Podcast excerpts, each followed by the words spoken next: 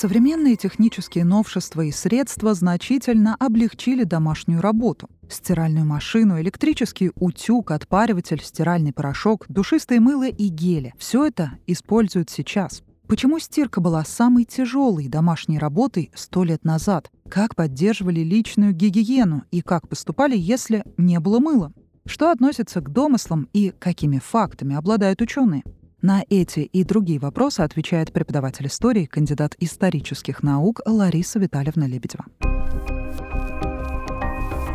Сегодня используются автоматические средства для стирки белья. Какие приспособления крестьянки использовали сто лет назад?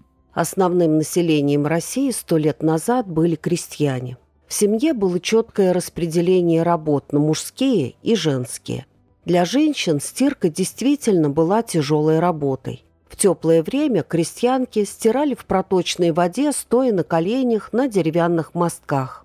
Зимой стирали в доме, а полоскать приходилось на реке в проруби. Крестьянки кипятили белье в глиняных корчагах, то есть больших горшках. Для стирки использовали корыто и лохани. Это круглая или продолговатая посуда с невысокими краями. Кроме этого, стирали и в деревянных низких широких ступах. Белье в них били деревянным пестом. К реке белье носили на коромысле. После полоскания его клали на мостки, выколачивали воду и оставшуюся грязь тяжелыми вальками. Валек делался из массивной дубовой или березовой пластины. Для эффективности работ она была слегка изогнута кверху и расширена. Во время работы валек держали за короткую ручку. Когда начали использовать мыло? Крестьяне стали использовать мыло на рубеже XIX-XX веков. Но покупка мыла в послереволюционное десятилетие была затруднена в большинстве крестьянских хозяйств. Мыло варили сами из бараньего, коровьего или лошадиного жира. Его топили, добавляли соду, кипятили 2-3 часа, после остывания разрезали на куски. При отсутствии мыла его заменяли другими средствами. Для стирки крестьянки применяли белую глину, которой натирали белье и толкли в ступе. Также стирали в щелоке. Его приготавливали из печной золы. В кадушку с бельем клали мешочек с золой, заливали водой и ухватом клали туда раскаленные камни. Был и другой способ. Золу смешивали с водой, настаивали несколько дней и получали раствор мыльный на ощупь. Кто топил не дровами, а соломой, у них был пепел. Его набивали в конусную корзинку, застеленную соломой, и пропускали через нее горячую воду. Получали щелок, только желтого цвета. В редких случаях для стирки использовали известь, сырой картофель и кислое молоко. Также использовали мыльный корень. Его собирали осенью, перед стиркой замачивали и использовали этот раствор. Как раньше гладили белье? После просушки белье в основном катали, то есть гладили рубелем.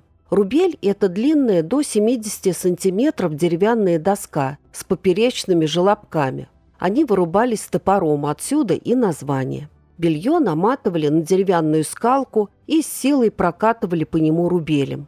Так делали несколько раз, пока ткань не разгладится. Иногда клали на камнях. Про тех, кто ходил мятом, говорили, в неукатанной рубахе ходят. Если белье не простиралось, то прокатанная одежда выглядела более опрятной. Отсюда появилась поговорка про упорство, настырность, не мытьем, так катанием.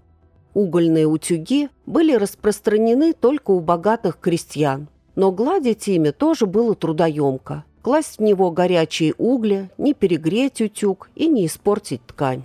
Какие моющие средства использовали для личной гигиены? Когда не было мыла, также использовали раствор из щелока и мыли голову. Парились не только в бане, но и в печи. Чтобы подготовить печь под пар, вечером хозяйка вынимала из нее все горшки, чугуны и настилала солому.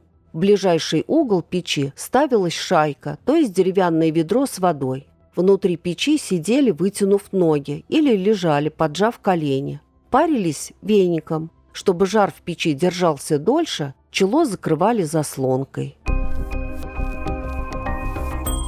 Выпуск дослушан тобой до конца, а это значит, что информация оказалась полезной. Не забудь поставить лайк и подписаться, чтобы не пропустить следующий эпизод. Заходи в группу подкаста Inspirit Studio ВКонтакте, там ты можешь познакомиться со всеми нашими проектами.